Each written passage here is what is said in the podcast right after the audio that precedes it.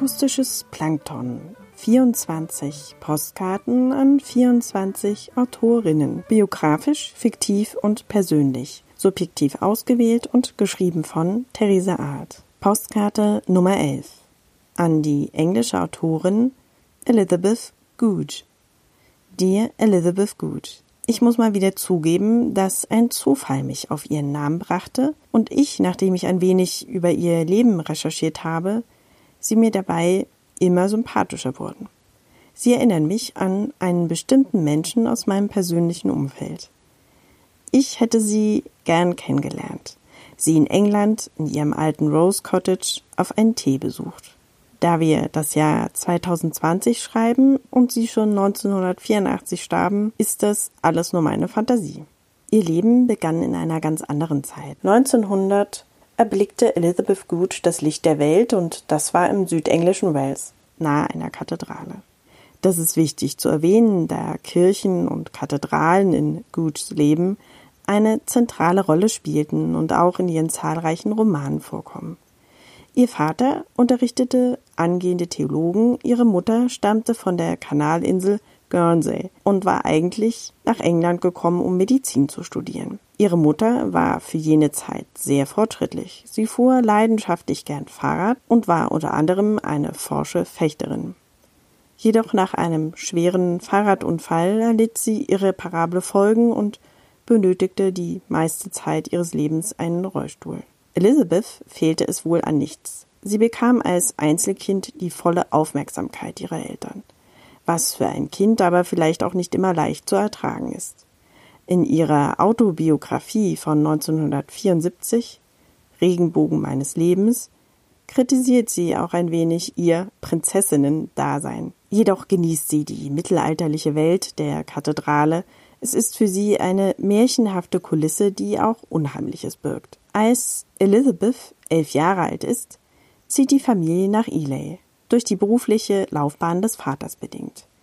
Ely beschreibt sie im Gegensatz zu Wales, was sie als Märchenland bezeichnete, als die harte Kraft der Realität. Aber sie und ihre Mutter fühlen sich auf der Spitze des windigen Hügels wohl.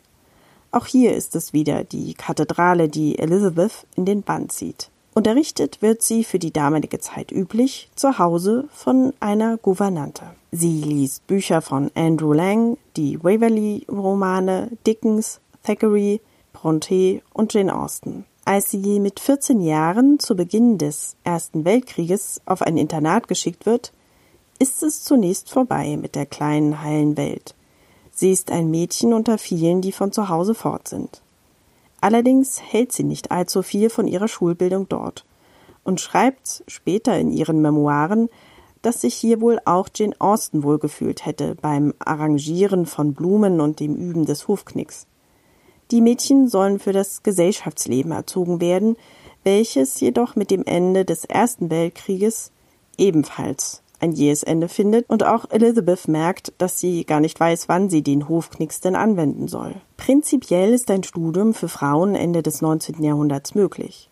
Elizabeth hätte in Oxford oder Cambridge studieren können. Doch mit ihrem Abschluss für gute Manieren ist sie nicht wirklich darauf vorbereitet.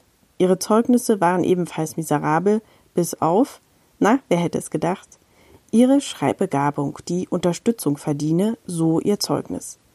Viele Möglichkeiten der Zukunftsgestaltung hatte Elizabeth Gooch nicht.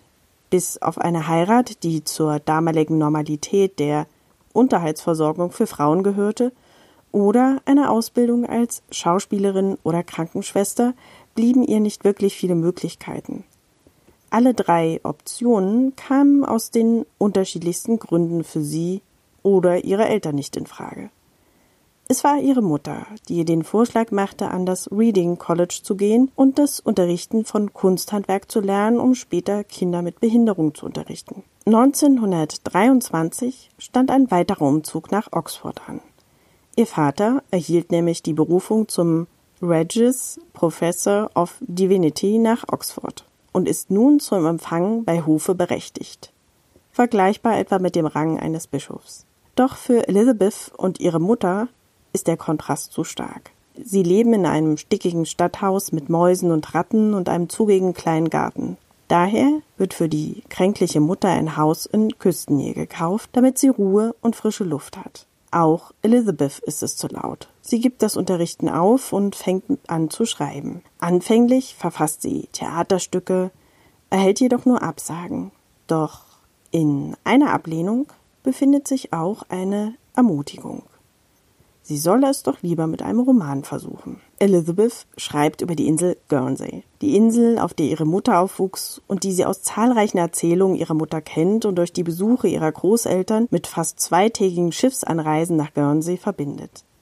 1934 erscheint Inselzauber und wird sofort ein großer Erfolg. Nach dem Tod des Vaters zieht sie wieder mit ihrer Mutter um, dieses Mal nach Devon, und schreibt ihren Bestseller für Kinder das kleine weiße Pferd, welches eigentlich ein Einhorn ist und dieses erscheint 1946. Ist nun so erfolgreich, wie sie es vielleicht insgeheim immer erhofft hatte. Sie kümmert sich neben ihrer schriftstellerischen Tätigkeit um ihre Mutter. Als diese 1951 stirbt, weiß sie nicht, wie sie ihre Einsamkeit überwinden kann. Eine Verwandte rät Elizabeth, sich doch einen Gefährten oder eine Gefährtin zu suchen, damit sie den ersten Winter nach dem Tod ihrer Mutter nicht allein ist. Elizabeth schreibt ein wenig widerwillig eine junge Frau an, die sie kennt und die ebenso gut ihre Tochter sein könnte. Unterschiedlicher könnten beide nicht sein und bilden sie doch bald eine Wohngemeinschaft. Sie ziehen in ein altes Haus aus dem 17. Jahrhundert in Oxfordshire, dem Rose Cottage. Hier leben sie mit ihren Hunden bis zum Tod von Elizabeth. Elizabeth Gooch muss einen bescheidenen Lebensstil bis zu ihrem Tod geführt haben. Ihre Besucher waren immer sehr erstaunt darüber, wie einfach sie lebte. Sie mochte es trotz ihres zurückgezogenen Lebens sehr in Gemeinschaft zu sein. Und so schreibt sie in ihrer Autobiografie Ich habe einmal 30 Schriftsteller in unserem Wohnzimmer bewirtet. Und selbst über dem Lärm der 30, die alle gleichzeitig redeten, glaubte ich, das zufriedene, katzenartige Schnurren des Häuschens wahrnehmen zu können. Es mochte es. Die nächste Postkarte gibt es wieder am Montag, den 14. Dezember. So lange kann man aber auch in die 24 Briefe des letzten Jahres, zum Beispiel auf der Website www.akustisches-plankton.de hineinhören.